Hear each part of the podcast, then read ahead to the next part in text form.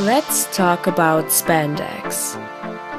Der Comic-Verfilmungspodcast mit Sebastian Druschinski.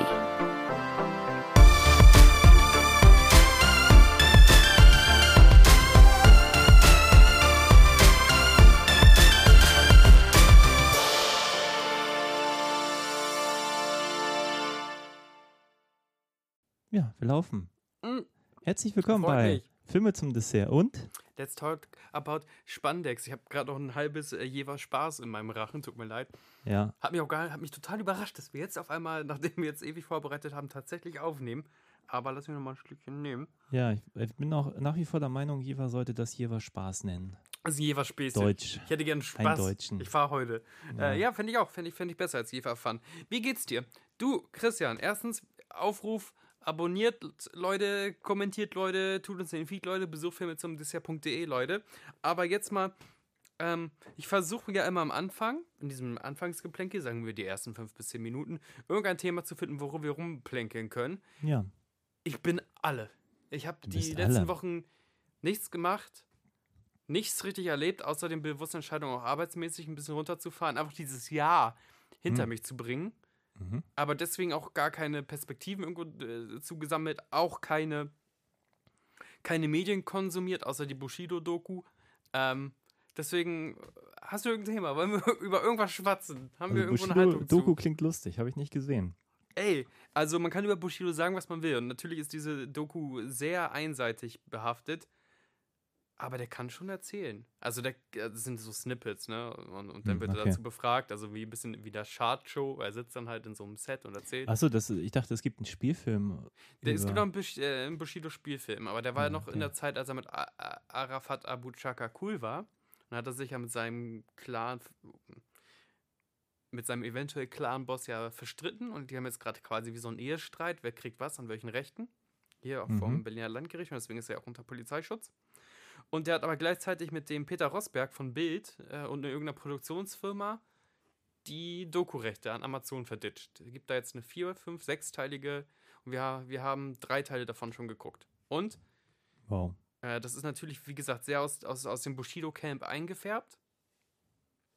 Und auch nicht, nicht wahnsinnig toll. Ich finde nur, dass Bushido krass Geschichten erzählen kann. Der ist ein guter Storyteller. Also wenn er dann einfach in diesem Green Room sitzt oder in, diesen, dieser Interviewsituation, kann er Sachen schon cool beschreiben. Mehr, mehr habe ich noch nicht. Okay. Ich habe da keine Meinung zu. Ich höre weder seine Musik noch weiß ich eigentlich, wer er ist, was er macht, ähm, warum ich ihn gut finden sollte. Ich habe da. Habe ich gedacht, dass man dich damit nicht Meinung so zu. richtig krass ein, anschicksen kann. Deswegen habe ich gesagt, hey, ich habe nichts mitgebracht. Das Einzige, Ja. was ich geguckt habe. Ich habe den neuen Ghostbusters gesehen, wir sprachen ja schon Ja. kurz drüber. Afterlife. Oder auf Deutsch hat er so einen komischen Titel. Legacy. Nachleben. Leben. Nee, auch einen englischen. Legacy heißt er einfach, Legacy? ich. Ja, Echt? Ghostbuster Legacy. Ist Afterlife komplizierter für den deutschen Gaumen als Ich Legacy? glaube, keiner weiß das so richtig. Die Legacy. Ja. Komisch. Ja. War nett. War nicht, nicht überragend. Die ganzen positiven Bewertungen finde ich irritierend, genauso wie bei diesem Film, den wir heute besprechen werden. Das ist ja auch das Narrativ, ne? Der Sohnemann übernimmt den Film vom Papa. Also das will man ja irgendwie schön finden, glaube ich. Ja, es gibt auch wirklich viel, was man daran schön finden kann. Ähm, unterm Strich war ich aber doch enttäuscht, weil es irgendwie kein richtiger, es gibt einfach keine richtigen Geisterjäger in dem Film. Oder nur welche diesmal waren. Und ansonsten ein paar Kids, die für die ein großes Abenteuer versprochen wird, die erste Hälfte des Films, und dann passiert das Mhm. einfach nicht. Und das ist äh, für mich sehr enttäuschend gewesen. Das, oder schade. Also was heißt enttäuschend? Ich habe den Film gesehen, ich habe mich unterhalten gefühlt. Und irgendwie habe ich gedacht, okay, das ist jetzt eins der wenigen Male, wo ich der Meinung bin, zwei Stunden haben nicht gereicht für das zu erzählen, was der Film da Dass eigentlich du mal aufmacht. sagst, das soll länger, das ist äh, kurios. Ja, also es fühlte sich wirklich so an. Weißt du, die haben da irgendwie, du hast ihn ja noch nicht gesehen, ich will nicht zu viel Nee. spoilern, aber die haben diesen Berg, da sind, weißt, da, da geht es jetzt irgendwie ab, so. Und dann gibt es so ein halbherziges Finale, was sich so rein Fan-Pleasing irgendwie auslebt und man denkt sich, ja, aber gib doch den Kindern das Abenteuer irgendwie. Mhm. Du machst die erste Stunde auf, du erzählst jetzt sowas wie Goonies, nur ohne das Abenteuer. Das bleibt einfach aus. Also es ist so, als wenn du, gib, gib denen doch jetzt die halbe Stunde, wie sie da in Goonies diesen Berg gehen und wirklich gegen Geister kämpfen müssen, wirklich Geister jagen müssen Mhm, und mhm. Einfach was machen müssen. Und stattdessen passieren einfach nur Dinge. Ich war echt nicht so begeistert davon. Jetzt, ähm, wo du schon die Nostalgiekeule schwingst, ähm, oder die Nerdkeule viel eher, ich habe tatsächlich noch äh, den Anfang von der Hawkeye-Serie gesehen. Hawkeye, kennst du? Mhm, mhm. Das ist ja. Ich war ja wahrscheinlich einer der wenigen, der sich den, äh, wie heißt der, mit Scarlett angeguckt hat. Die Black Widow. Black Widow, ja. Die Black Widow, genau. Der offenbar nur irgendwie ein, äh, ja, ein, ein, ein Vehikel war, um die neue Disney-Serie zu promoten, hatte ich den Eindruck. Ja, auf jeden Fall. Ne? Also, ziemlich durchwachsene Black Widow-Film. die, also an sich haben wir gerade die ganzen aktuellen Marvel-Projekte ganz krass diesen Geiste in sich, so dass sie wie so eine Staffelabgabe sind, so wie beim, beim Lauf, ne? Bei Langstrecken Ja, ja. auch so. Hier bitte, jetzt bist du die nächste Generation, weil unsere ganzen Schauspieler werden zu alt. Ich fand die ja super, die neue Black Widow, aber Ja, der ganze auch super. Film war so, puh, auch schlecht erzählt, schlechtes Drehbuch. Ja, ja, das ist kein guter Film, aber ich finde auch diese Idee, diese Jelena mit ihrer eigenen Interpretation dieser Rolle, ähm, Florence Pau, Puff, Pearl? Pau, Pew. Pew, Pew, Pew. Ich glaube, wir sprachen da auch schon drüber. ja. Ich, und auch, ich habe irgendwie von, von äh, Miss Johansen gelesen, dass sie sich auch massiv daran störte, wie Black Widow mal angelegt war an Iron Man, wo sie Mhm. noch so, so, ähm, so ein Vamp war ja. sozusagen. Aber denke ich mir, das ist ja der ganze Point dieser Black Widow und Ja, jetzt in den Filmen jetzt so zu tun, als äh, das einfach so zu, aus, aus, aus feministischer Sicht zu erasen, dann denke ich mir, ja, dann vielleicht die Geschichte dann lieber gar nicht erzählen. ja, dieses ganze Sedaktive, Das ne, ist so, als wenn du aus dem Punisher den, die Rache dann- rausnehmen genau. möchtest. Das funktioniert einfach nicht. Das gehört dazu, da kann man doof finden, ne? Kann man doof finden, dass das eine Figur ist, der man ab und zu einen Ausschnitt gucken soll, aber das gehört definitiv in irgendeiner Art und Weise dazu.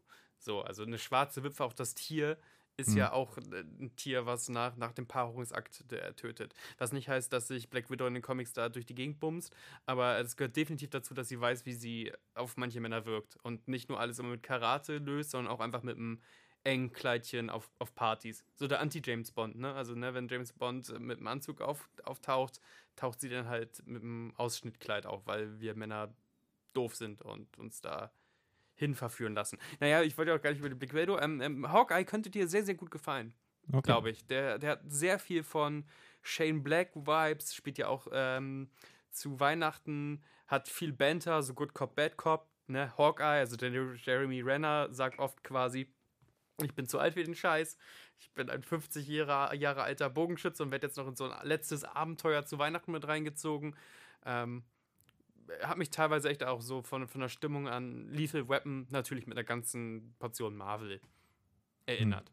Okay. Also Hintergrund ist, er ist der alte Bogenschütze und trifft auf eine neue Bogenschützin, die ihn so ein bisschen spirituell nachmacht. So, jetzt wollen wir gar nicht so viel über Sachen reden. Wir können auch direkt mal ähm, einsteigen in das Thema diese Woche, ne? Q war das deutscher Die Hard Film. Ja, ist es an Die Hard angelehnt? Man weiß es nicht so genau. Wir reden über Blood, äh, Blood Red, Red Blood, Red Sky.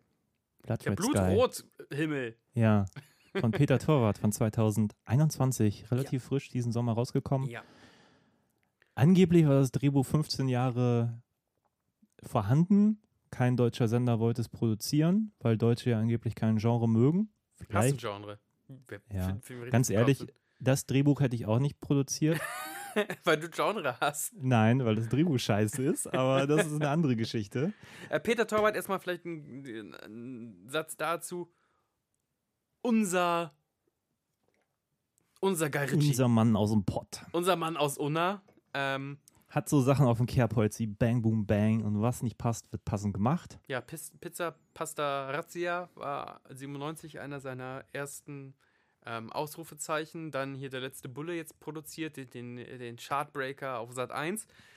Wie gesagt, war mal pressemäßig. Also Deutschland will ja immer wahnsinnig gerne so ihre Vorbilder finden, nur auf Deutsch. Ja. bringen deutschen Flavor rein, also so jetzt so ein NRW-Flavor beispielsweise. Das ist unser NRW-Guy Ritchie. Oder vielleicht so ein bisschen auch tarantinische Züge oder so ein Da bisschen. hat aber auch keiner jemals irgendwie so einen äh, Akzent aus dem Pott. Ich kann das gar nicht nachmachen, ich würde es gerne. Ich, ich habe es gerade versucht, aber ich bin, ich, bin ich schon hab im Ansatz du, ich hab, gescheitert. ich, hab's dir, ich hab dir auch angesehen, wie du abbrichst. Auf die an, an, dem Flackern deines Augenlichts habe ich gesehen, okay, er bricht ab. Ähm, ne? Also wenn oh, das so, trinkt doch keiner lecker so richtige. Gestalt. Ja. Ja, das wär, ich gehe auch immer ins Kölsche direkt, aber eigentlich ist ja dieses Dortmund, Unna, Herne, Gelsenkirchen-Ding, das ist ja immer noch so ein anderer Zungenschlag. Ich kann auch nur Mhm. ins schlechte Kölsch Kölsche ab, abdriften, weil ich da irgendwann mal gelebt habe ein bisschen, aber lass dir nicht versuchen, jetzt äh, unsere Comedy durch äh, Dialekte zu transportieren. Das geht nicht.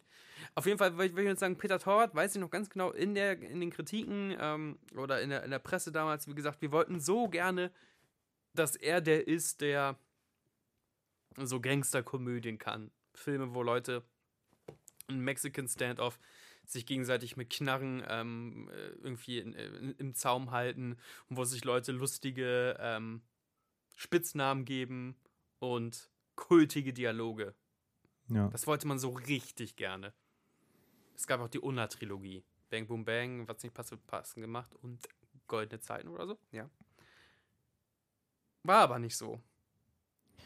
Ja, ich habe die beiden, also was nicht passt und Bang Boom Bang habe ich sicherlich mindestens zweimal in meinem Leben gesehen. Fand ich auch immer unterhaltsam und auch ein bisschen lustig.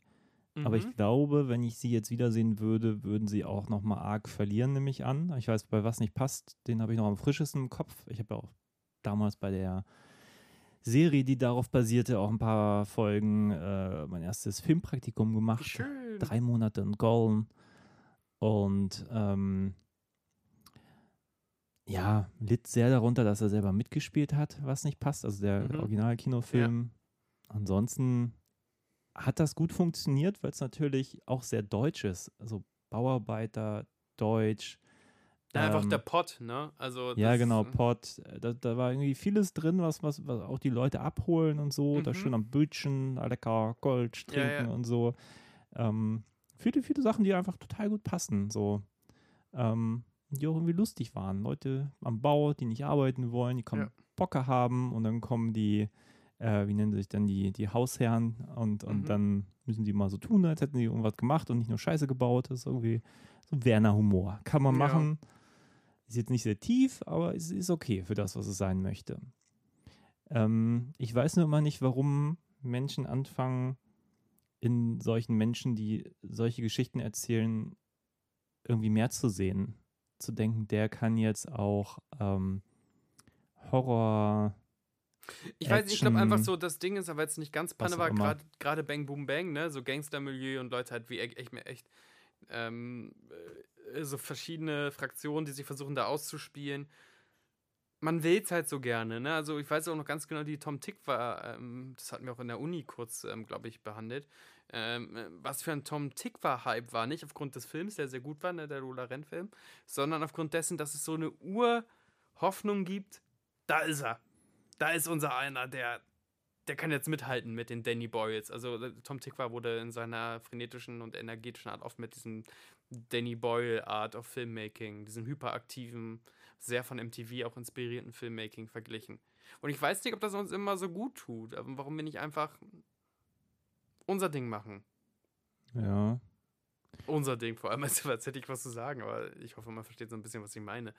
Nee, klar, ich meine, Tikva hat sich dann ja auch sehr ins internationale Kino auch gewagt Mhm. mit Cloud Atlas und was war denn dazwischen? Keine Ahnung. Der hat doch noch einiges gemacht. Ja, Kaiser und die. Kriegerin damals noch, auch mit Ja. Franka Potente. Ist aber auch alles jetzt lange her, dass ich das mal gesehen habe. Ähm, ich habe auch eben, als ich hier bei den Hauptdarstellern gesucht habe, auch festgestellt, wie wenig ich raus, ne? von diesen So ganzen bisschen. Filmen gesehen habe. Ja, sie interessieren mich einfach nicht die Bohne. Also wirklich nicht. Deutscher Film ist irgendwie für mich so gestorben. Es ist und dann, dann versucht man immer wieder einen, wie auch diesen hier, und ich denke mir, ja, es ist lustig, dass wir jetzt gleich darüber ranten können, so, aber Das ist ein bisschen Randfutter. Wir haben uns das vielleicht auch heute einfach gemacht. Ähm, ja, mit Ansage auch, ne? Es ist ja jetzt nicht so, dass ich irgendwie enttäuscht wäre, weil ich irgendwas anderes erwartet hätte, als das, was wir bekommen haben. Aber was heißt denn mit Ansage? Weil die Tagline ist brillant.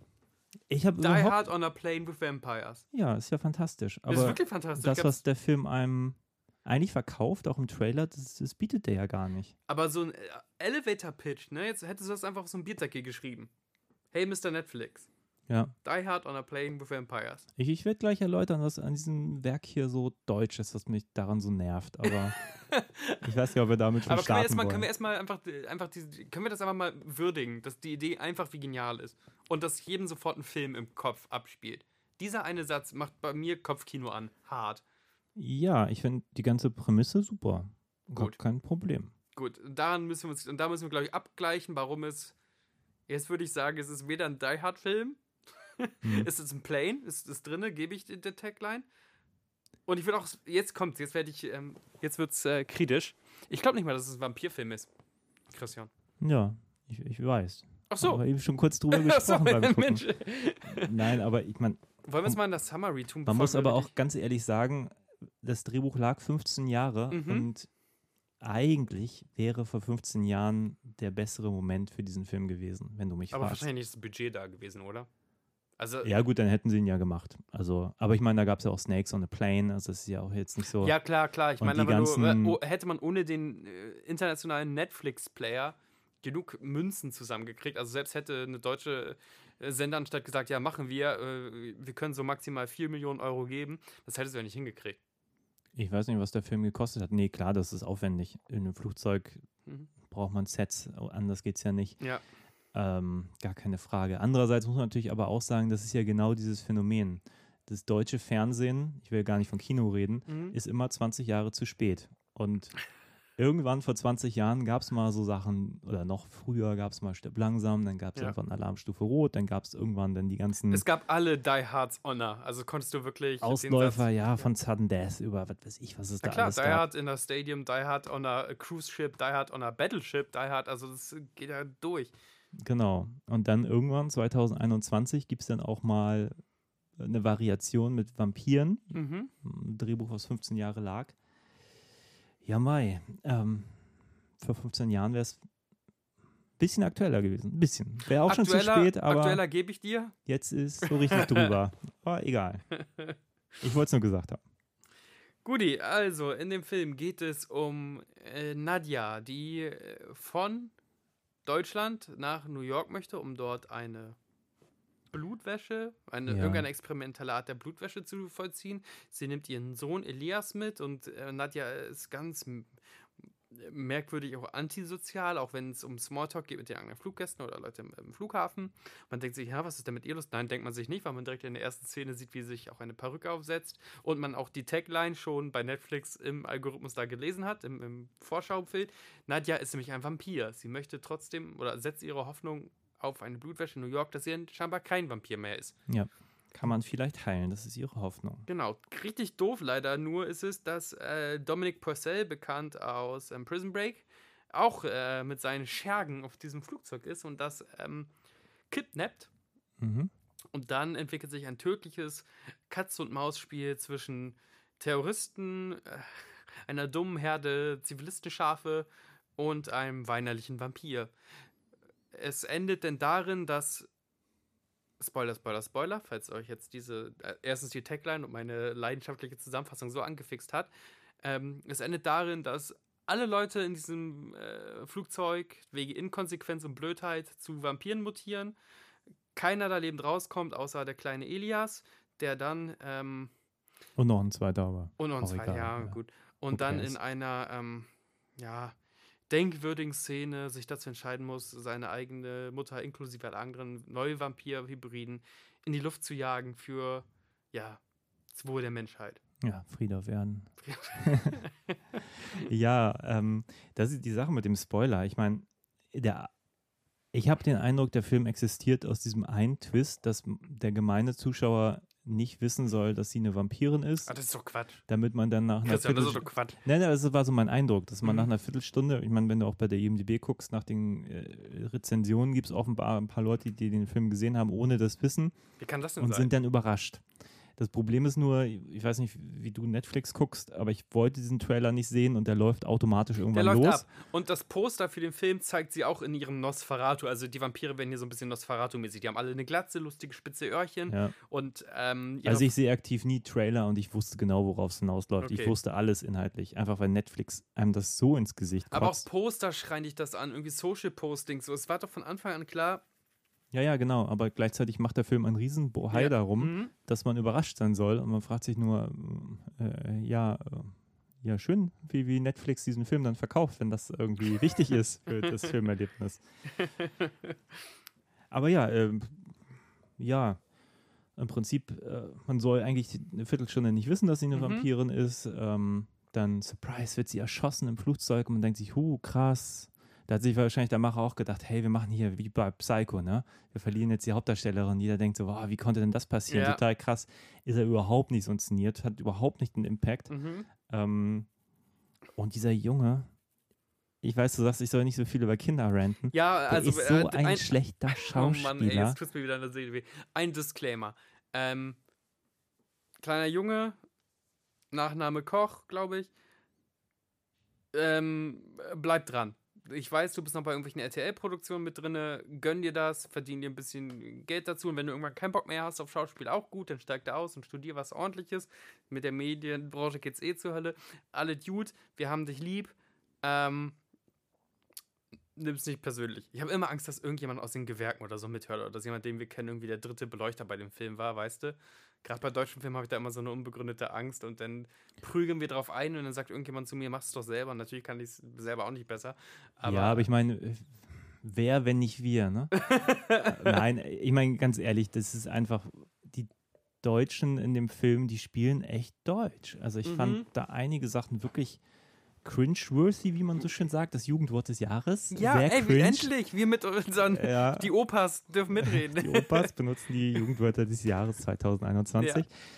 Ähm, nein, das ist irgendwie unangenehm. Du, also ich, ich gucke mir das an und denke so, warum spielen die denn so Was schlecht? meinen wir denn, wenn wir sagen deutsches Spiel? Also ich weiß, wir schmeißen uns das immer so gegenseitig als, als Phrase an den Kopf. Naja, ich, ich glaube ja, und das habe ich eben schon äh, off Mikrofon gesagt, das ist eben ja nicht nur das Spiel. Also man sagt jetzt immer, der Junge spielt schlecht, das ist natürlich, das stimmt nicht so ganz.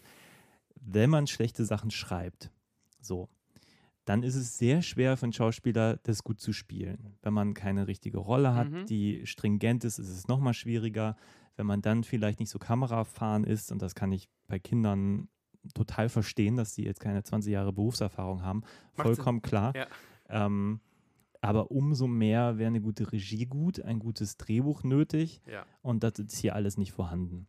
Und dadurch kommt das so, dass der Junge dauernd, also überhaupt nicht in Charakter ist, der, der benacht die ganze Zeit Sachen, die nicht nachvollziehbar sind. Der ist halt mit einer Mutter, die Vampirin Mhm. ist, groß geworden so. Mhm. Der weiß, wie Vampire funktionieren. Stattdessen wird dann irgendein Mann von einem Vampir attackiert und der rennt zu dem und schreit Mama, Mama. Und denkt sich, ist der, ist der dumm oder was? Äh, der hat doch irgendwie sein Leben lang mit einer, mit einer Mutter, die eine Vampirin ist, gelebt. Der wäre doch, der, der müsste so viel cleverer sein als alle anderen in diesem Flugzeug, wie man Mhm, mit der Situation umgeht. Und der, der, der Film ist so doof, der macht nichts daraus. Und das ärgert mich so dermaßen. Oder auch diese, diese Mutter als Vampirin, die die ganze Zeit soll das emotional sein. Sie heult rum und ist überhaupt nicht so straight. Man denkt sich so, ja, da sind die Terroristen, du bist eine fucking Vampirin, du hast Ja. da Special Power. Mach die doch einfach jetzt einen nach dem anderen platt. Stattdessen macht sie nur dumme Sachen. Sie rennt mit ihrem Jungen ins Cockpit, ähm, bis dann die Terroristen da vor der Tür stehen, anfangen irgendwie Leute umzubringen. Und sie heult rum und flennt und muss sich erstmal überwinden. Und man denkt sich, oh, was wartest du denn? Was ist denn das für eine Scheiße? Warum, äh, so, weißt du, dann, und dann sehen wir noch in Rückblenden, wie sie vorher irgendwelche Vampire umgebracht hat. Total Mhm. kaltblütig. Und man denkt sich, aber was ist denn in der Zwischenzeit passiert? Das erzählt einem der Film nicht. Das wäre ja okay, wenn, wenn sie dann irgendwie zu sich gefunden hätte und plötzlich emotional wird. Aber das, daran interessiert der Film sich gar nicht. Aber stattdessen die ganze Zeit. Und dann, weiß nicht, sind da Terroristen und sie sucht irgendwie immer nach ihrem Jungen und denkt sich, aber der ist ja auch nicht sicher, wenn du jetzt bei ihm bist. Bring doch die fucking Terroristen um. Eben, wenn das Flugzeug down geht und äh, da, das muss man wirklich sagen, im Grunde sind ja unsere Helden, ich habe es ja gerade eben schon gesagt, am Ende sind alle irgendwie von diesem Vampir, ich nenne es mal Vampir-Virus, ähm, infiziert und alle gehen hops. Alle armen äh, Passagiere, die schön nach New York jetten wollten, sind am Ende tot. Und Ja. ähm, nicht, und da, da ist unser Held auch aktiv mit dran schuld. Oder unsere Heldin. Ähm, der Junge insbesondere ist ähm, in Erfahrungsschatz, Intelligenz, Mut. In all diesen Variablen ist er sehr, ja, wankemütig. Es schwankt, es ja, schlägt so das ist noch und freundlich her, so. formuliert. Eigentlich in jeder Szene komplett anders, wie es gerade in Wie es Kram gerade braucht, genau. Ja. Und das ist natürlich was, was man auch hauptsächlich den Drehbuch, glaube ich, ankreiden muss, wenn ähm, das Kind sich einmal selbstlos durch so einen Lüftungsschacht ähm, zwängt und äh, sich vorher aber irgendwie einscheißt. Dann dieses andauernde, wirklich nervige Mama, Mama. Ähm, und er redet, er spricht Sachen sehr klar aus. Also er Ehrlich sagt gesagt nicht ist töten, fast jeder Satz- töten. Weißt du, er macht das mit den Beendungen so, Ja. mit, so komisch und ich weiß nicht, ob das so, ist das eine Theaterübung oder so? Dass er so Theaterdeutsch spricht? Ich weiß es nicht. Ich weiß nicht, was da schiefgelaufen ist, aber es ist eigentlich immer off. Also äh, kaum, kaum Figuren, zumindest die, die Deutsch sprechen, finde ich, sind. Also man hat den Eindruck, Peter Torwart ist kein Deutscher. Also man hat den Eindruck, das hat ein Amerikaner inszeniert und der, der die deutschen Sachen nicht verstanden hat. Aber dadurch, dass Peter Torwart ja ein Deutscher ist, Mhm. wundert es mich umso mehr, dass gerade. Die die- hätten so rheinisch reden müssen. Ja, Mama, vielleicht hätte er es dann töten. verstanden und nicht Norddeutsch. Keine Ahnung, aber es ist echt, echt unangenehm blöd. Also so, es ist einfach nicht authentisch. Und dann gleichzeitig zu sagen, uns, uns ist es aber Emotion wichtig. Und dann denke ich mir, Mhm. aber umso wichtiger wäre das Schauspiel. Wenn du nur, äh, Action fand ich, war okay inszeniert, war völlig in Ordnung. Aber sobald jemand den Mund aufmachte, habe ich gedacht, um Himmels Willen. Na, die Action leidet schon ein bisschen darunter, leider Gottes. Also auch wenn die Idee ist, on a plane, das ist cool. Ein Plane hat halt zwei Gänge und sieht schon für mich leider manchmal ein bisschen albern aus, wenn Leute schwer bewaffnet, aber nur diesen viel zu engen Gang und die müssen so ein bisschen die Schultern anziehen, weil sonst kommen sie ja immer gegen die Sitze gegen. Also ein Flugzeug ist halt auch ein Flugzeug so, ne? Ähm, Ja, aber das Äh. habe ich auch schon mal besser gesehen. Wie hieß denn dieser eine? Es gab mal einen Film mit Kurt Russell im Flugzeug. Ja, ja, ich weiß, Air ich weiß Force aber nicht, One natürlich Titel auch. ist. Broken, nee, Broken Arrow war der John Woo-Film. Ja, Broken Arrow war das, wo, wo der Bomber, der B-52-Bomber über der Wüste. Also ich habe sowas aber auch schon mal in einem Flugzeug gesehen, wo es deutlich besser funktionierte. Ja, vielleicht lag es auch am Set und so. Ich habe das Gefühl, es ist wie so ein Abenteuerspielplatz, weil die auch immer durch ein und dieselbe Luke gefühlt immer abgehauen sind. Das Ja. war die Versteck dich Luke.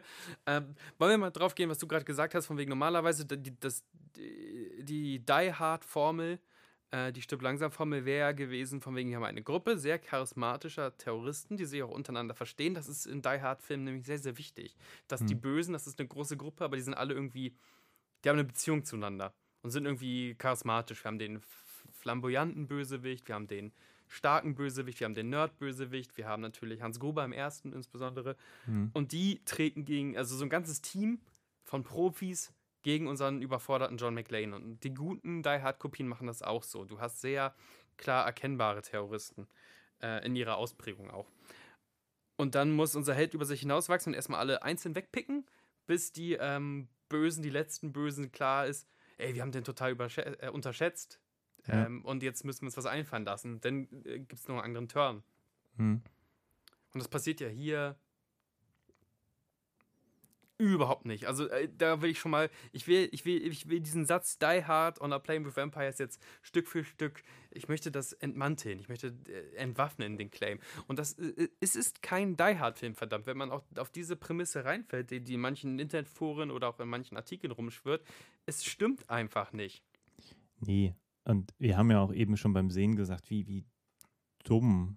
Also, dass man einfach auch diese Prämisse überhaupt nicht ausspielt. Ich meine, der Film geht zwei Stunden. Ja. Ähm, und man hat den echt das Gefühl, der muss sich echt Mühe geben, diese Zeit zu füllen, so, weil der einfach so viel falsch macht. Du hast wirklich diesen Moment, sie wird zur Vampirin nach, weiß nicht, eine Viertelstunde, 20 Minuten, keine Von Ahnung aus. Hm. und fängt, killt einen so Mhm. und dann versteckt sie sich im Cockpit, wird von den anderen sozusagen äh, sozusagen geforst, dass sie rauskommt Ja. so, greift den dritten an. Es wird sofort gezeigt, alle wissen jetzt, dass sie eine Vampirin ist. Man Genau, weil sie da schon quasi- transformiert ist. Also sie spielt, äh, den ersten kriegt sie ja noch irgendwie so sneaky umgebracht so und den nächsten ist halt eine offene Attacke. Genau. Mhm, ja. Und dann sieht sozusagen der, der, der Verrückte, der Bösewichter sofort, wie man, dass sie A eine Vampirin ist, B, wie man sie umbringen kann. Mhm. Und das ist nach einer halben Stunde, schätze ich jetzt mal. Ja. Und fragt sich einfach nur, warum? Warum kann man jetzt nicht irgendwie ein bisschen Spannungspotenzial daraus ziehen, dass die Terroristen sich noch in Sicherheit wiegen, Ja. so ein, zwei verschwinden, die denken, oh, okay, da ist jetzt jemand an Bord, vielleicht irgendein krasser, kräftiger Mann oder so. Könnte man auch Ähm, machen, ne? Mit diesem Gender-Ding spielen. Von wegen, ist es noch irgendwo ein Air Marshal unterwegs oder sonst was. Genau. Ja. Und dann irgendwann, wenn sie dann feststellen, oh scheiße, da ist ein Vampir an Bord oder sowas, Mhm. dann irgendwie vielleicht dann dahinter kommen, wie man ihr begegnen kann. So. Mhm. Da hätte man eine halbe Stunde mindestens mit irgendwie Spannung irgendwie erstmal versehen. Mhm. Aber so clever ist der Film nicht. Der verrät sich halt komplett in seiner ganzen, also da ist so gar keine Fallhöhe so. Ja. Und ja, und dann ist eigentlich ja so ein Vampir auch overpowered. Und die Mhm. versuchen ja dieses Overpowern sofort rückgängig zu machen, indem sie ja so emotional agiert. Man Mhm. weiß aber nicht warum, sie heult einfach die ganze Zeit rum Und mein Sohn, mein Sohn, Mama, Mama. Ich, I don't get it. Also es ist mir unbegreiflich. Weil die ist so badass. In den Rückblenden sieht man die ganze Zeit, wie sie da irgendwie vorher so zwei Leute fertig gemacht hat, Mhm. äh, Jahre zuvor. Und denkt sich, aber die ist doch jetzt irgendwie so lange irgendwie Vampirin und jetzt ist sie in einer äh, Notsituation und jetzt muss sie auf diese Fähigkeiten zugreifen und dass sie es nicht will, verstehe ich ja so Mhm. In Character, aber nichtsdestotrotz will sie auch irgendwie ihren Sohn retten und Sie wird ja nach und nach auch immer weiter zum Biest. Also je nachdem, wie doll sie sich überfüttert, selber mutiert sie ja auch immer doller in dieses Animalische. Komme später zu, ob das noch Vampire sind oder nicht. Ähm, deswegen will sie vielleicht auch nicht dem inneren Biest in sich sofort den ganzen Platz gewähren. mhm. Es ist ja aber trotzdem vom Spannungskino und sie musste ja nicht alle austrinken. Doof. Und es ist auch doof und tut mir leid, ich störe mich daran, dass sofort die Conclusio ist, die die Terroristen haben. Das muss Vampir sein. Nicht von wegen, keine Ahnung, dieses, die hat Tollwut oder sonst was. Mhm. Ähm, und äh, wir sind in einer Non-Vampir-Welt. Da ist nicht der erste Trugschluss, den ich habe, von das ist ein Vampir. Äh, die Terroristen an sich untereinander, Dominic Purcell führt die an. Dominic Purcell hatte scheinbar nur, also das Budget war nur groß genug für zwei Tage, Dominic Purcell, weil dann, vielleicht ist das noch so eine Art subversive Unterwanderung des Genres. Er als äh, Anführer der ganzen Nummer wird dann sofort gekillt. Und die restlichen Terroristen, die da so übrig bleiben, außer einer, haben ja einfach gefühlt keinen Charakter. Und das ist schwach. Mhm. Die haben keine verschiedenen Positionen, keine Philosophien, außer einer, der ist ein Ja, ganz eigentlich auch verrückter. keine Skills und so, ne? keine Skills. Hast du verstanden, was die wollen? nee. Gut. Ich dachte, ich wäre der Ich Einzige. glaube, das war ein bisschen der Gag, dass ja eigentlich nur einmal gemutmaßt wird von den Passagieren, was die wollen. Ja, genau. Da werden so drei Sachen Angeboten. ziemlich blöd in den Raum geschmissen Ja. und dann dis diskutieren sie auch noch vermeintlich drüber. Und ich denke, ja, das ist vielleicht realistisch, aber es ist halt einfach auch total blöd. Ja. Und dann hast du ja zu Recht gesagt, oh ja, die kriegen alle eine Million für diese krasse Nummer. So, halt auch irgendwie echt nicht viel Geld. Ja, vor allem, weil sie auch manche Charaktere ganz klar zurückverfolgen können dann. Also die werden immer wissen, also der Co-Pilot ist beispielsweise einer, der ist in Chupspe mit den Leuten, der gehört dazu zu der Gruppe, Hm. ähm, in Kahus. Und wenn ich mein ganzes Leben als Zivilist aufgebe, indem ich mitgeholfen habe, ein, ein Flugzeug zu entführen und irgendwo über England eventuell abstürzen zu lassen und sonst was. Ich muss mir eine neue, neue Identität zulegen. All das, was ich mir aufgebaut habe vorher, ist kaputt. Ich glaube, ein Pilot verdient auch nicht so richtig super schlecht. Und dann zu sagen, hier danke, eine Million Euro gekriegt, da muss ich ja schon für, die, für den äh, Identitätsshift die Hälfte des Geldes aufgeben. Hm. Und dann kannst du mit 500.000 Euro kannst du in Hamburg nicht mehr eine Wohnung holen. Also danke dafür. so. und dafür irgendwie 300 Leute umgebracht und so. Ich weiß es nicht. Und man kann sagen, hey, Zivilisten wissen auch Terror und Gewalt, das ist so sinnlos und wir würden auch nicht wissen, wenn wir Opfer von sonst was werden, warum wir eigentlich gestorben sind. Das ist mir aber zu faul. Ich will, ich will wissen, was sie. Vielleicht haben wir auch nicht aufgepasst. Ja, die Angst, sagen einmal, die wollen haben. irgendwie in London reinfliegen, aber die ja, aber das ist ja nur ein. Ablenkungsmanöver, damit man nicht halt drauf kommt, dass sie irgendwas anderes gemacht haben. Es gab ja auch so einen Typen mit dem Laptop irgendwie im, im Cargo. Ich, ich, beim besten Willen. I don't get it. Ja, ich, das wird einfach nicht gesagt. Ich habe schon aufgepasst. Das Okay, wird danke. nicht formuliert. Ist auch, das ist auch ehrlich gesagt was, das stört mich gar nicht so. Aber Aber mich stört das schon. Also ich finde schon, dass Bösewichte irgendwie definiert sein müssen. Das macht mir Bösewichte keinen ja, aber es Spaß. gibt halt, genau, aber es gibt halt so viele Momente. Ich meine, die wollten dann noch abspringen, dann sehen sie, okay, Mhm. da ist noch diese Frau irgendwie an Bord und dann denke ich mir, aber was ist jetzt so die Motivation, da jetzt wieder rauszukommen? Warum ist jetzt diese Frau irgendwie gefährlicher für die Mission als Mhm. jetzt alle anderen Passagiere, die ja auch noch an Bord sind? Mhm. Also, warum springen die nicht einfach mit dem Fallschirm ab und das, was sie dann geplant haben, findet dann statt? Ich meine, wa- wa- warum denken sie nicht, alle anderen Passagiere, die da oben sind, können die Mission jetzt nicht auch vereiteln? Ja, jeder, ja, Also, genau. I don't get it. Ich- also, ich verstehe diese, ich verstehe diese ganze Agenda nicht. Was, also, ich glaube, das zahlt darauf ein, dass gar nicht das große Ganze schon irgendwie problematisch ist, sondern das komplette Verhalten von denen. Ja, Weil man einfach gar nicht weiß, was. Also, keiner agiert irgendwie für mich sehr nachvollziehbar. das sind auch keine bloody Mega-Profis. Also ich muss, vielleicht ist es auch unfair, immer den großen Bruder Die Hard da mit, mit heranzuziehen als direkten Mhm. Vergleich, als, als, als äh, Branchenprimus. Aber ähm, da siehst du, wie, wie da die verschiedenen Gewerke ineinander greifen, wie ein Uhrwerk. Unten parken die, dann kommen sie da getarnt hoch. Währenddessen sind sie oben schon an der Rezeption, die Leute abknallen. Dann gehen sie rein und, und knipsen die Kameras ab und so. Und das ist so geil, wenn Sachen so funktionieren. Du denkst, oh krass, das sind mies krasse Profis. Hier sind das auch so Leute, die sich gegenseitig dauernd anflaumen, anschreien. Jeder findet den Psychopathen der Gruppe, gespielt von, ja, wie gesagt, Alexander Scher in so einer äh, merkwürdigen Joker-Interpretation. Ähm, du hast gerade sehr schön eine Verrenkung nachgemacht, die er da sinnlos macht, während er da monologisiert, wie böse er eigentlich ist und blutdurstig. Ähm, auch ich mochte die einfach nicht. Das ist schwierig. Also klar, sollst du Terroristen mögen? Nee, natürlich nicht, aber ich hoffe, man meint, was ich äh, weiß, was ich meine. So ein gewisses Grundcharisma. Ja, die tun die erste Minute, wenn, wenn sie auftreten, sozusagen so, als wenn die genau wüssten, was sie tun. Mhm. Da ist so irgendwie jeder, jeder Schritt geplant. Da werden irgendwie die Flugbegleiterin wird mal eben umgebracht, völlig ja. beiläufig und so. Und ähm, für eine Minute hast du den Eindruck, da haben wir es jetzt mit Profis zu tun mhm. und dann benehmen sie sich alle nur noch dämlich. Ja, nur noch am Anflaumen und. Naja, und, und irgendwie am Passagiere erschießen und einer ist dann der Vollpsycho, wo ja. ich mir auch immer denke, wer stellt denn diese Gruppe zusammen, dass der irgendwie vielleicht nicht ganz fit in der Birne ja. ist, das könnte man ja vielleicht vorher mal ahnen, so. Augen auf beim äh, Terroristen suchen. Ja, was macht denn Alexander Scher da, deiner Meinung nach? Also, wie war sein Approach, oder wie war Peter Torwarts Approach auf den Bösewicht, der dann, nachdem Dominic Purcell tot ist in dem Film, der neue Oberboss wird, mehr oder weniger. Ja, ich kann nur mutmaßen. Ich glaube, ja, klar, das ist ja ein reines Mutmaß.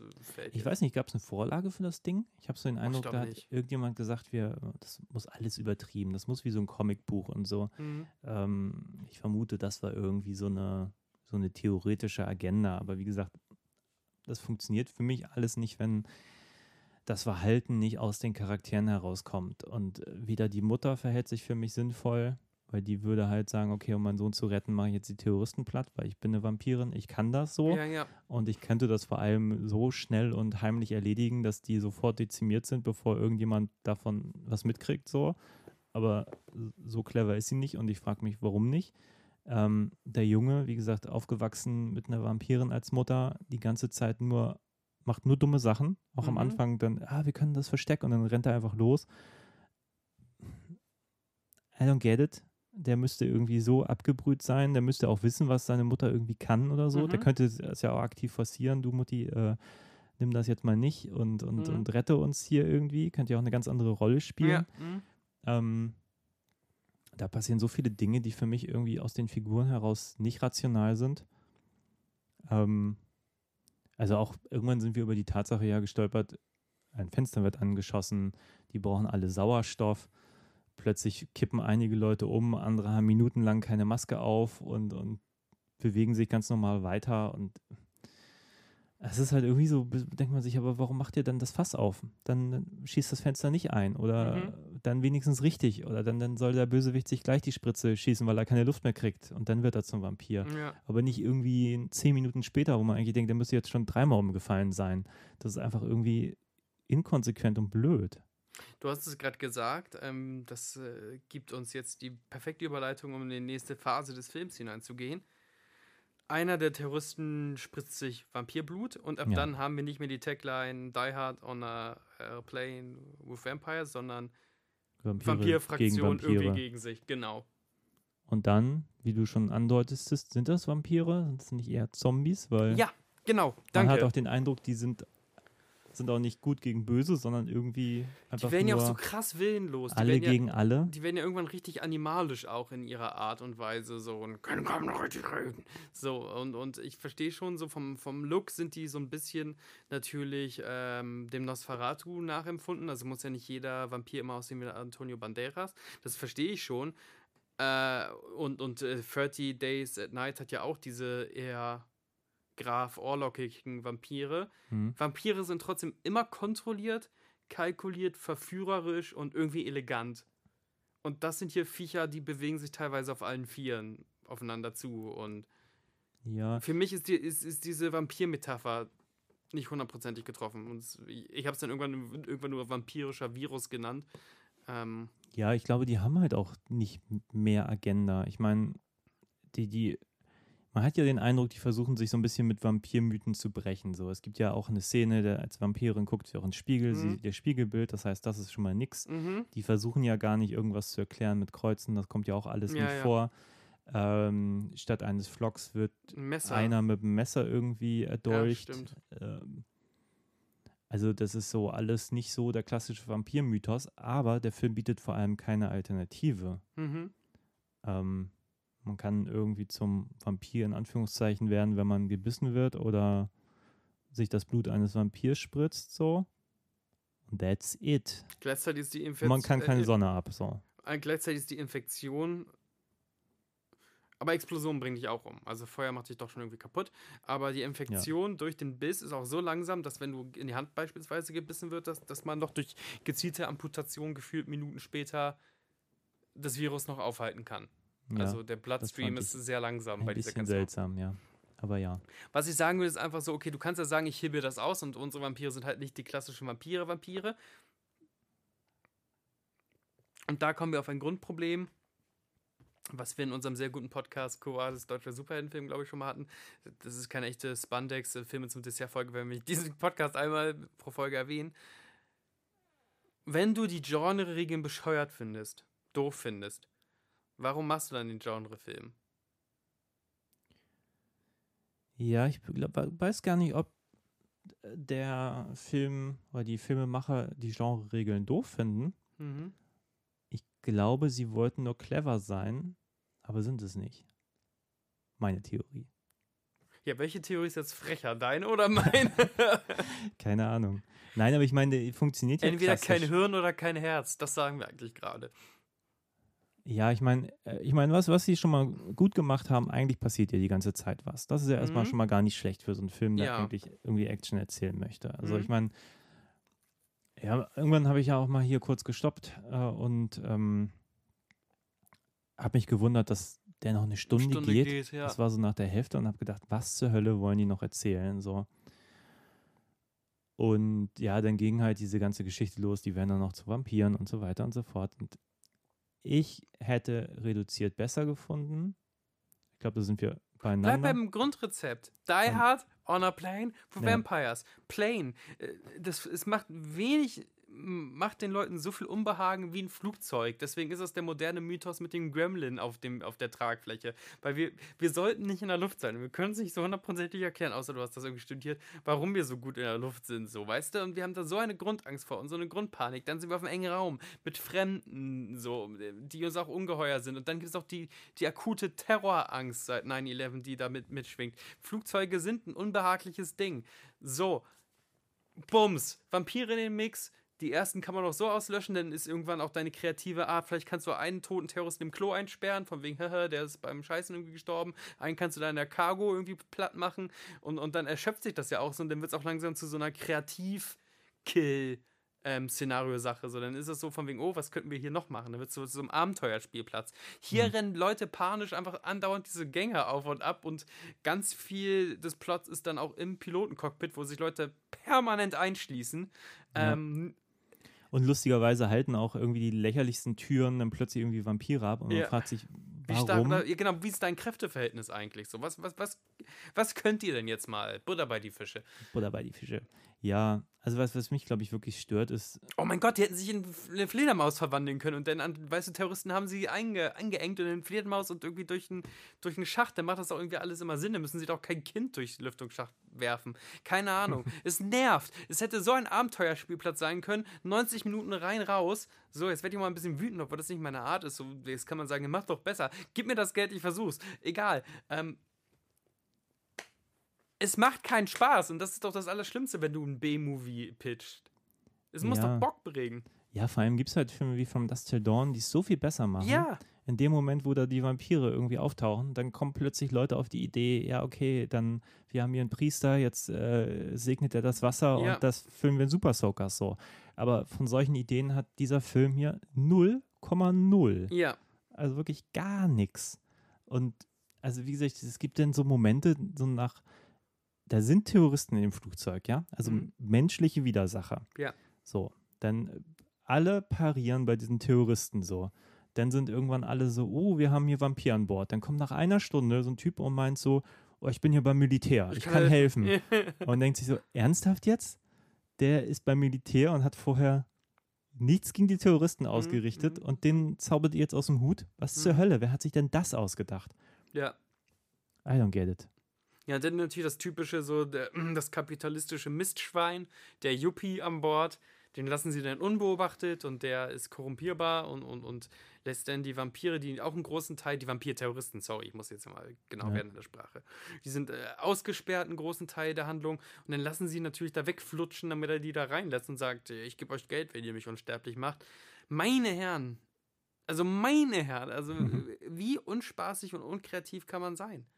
Also, lassen Terroristen pissen gehen und der guckt in den Spiegel mit diesen viel zu kleinen Klos, die immer nerven, sieht nichts und in Wirklichkeit steht hinter ihnen, steht, steht der Vampir, weil man sieht ihn ja nicht äh, im Spiegelbild oder sonst was. Also auch mit vielen Tropes spielen. Von Mhm. mir aus auch, dass sie irgendwann diese Sonnenblenden alle, du kennst ja beim Landanflug, bitte machen Sie jetzt Ihre Sonnenblenden. Dass man das so macht, weil, weil es wird jetzt kurz sonnig und sie versuchen äh, mit aller Kraft die Vampiren zu schützen, weil wir gerade durch, durch die Sonne äh, Mann, Mann, Mann, Mann. Es geht auch bei solchen Sachen um, um lustige Set-Pieces, die du baust auch.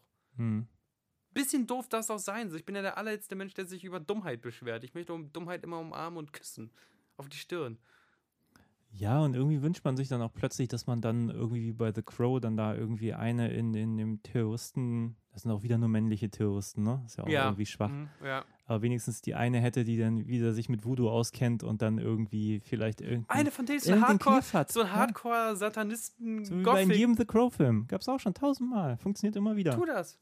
Genau, der, ein, ein so Mensch ist ein Gothic-Typ und der sagt die ganze Ja. Zeit, ist ein Vampir und keiner glaubt ihn so.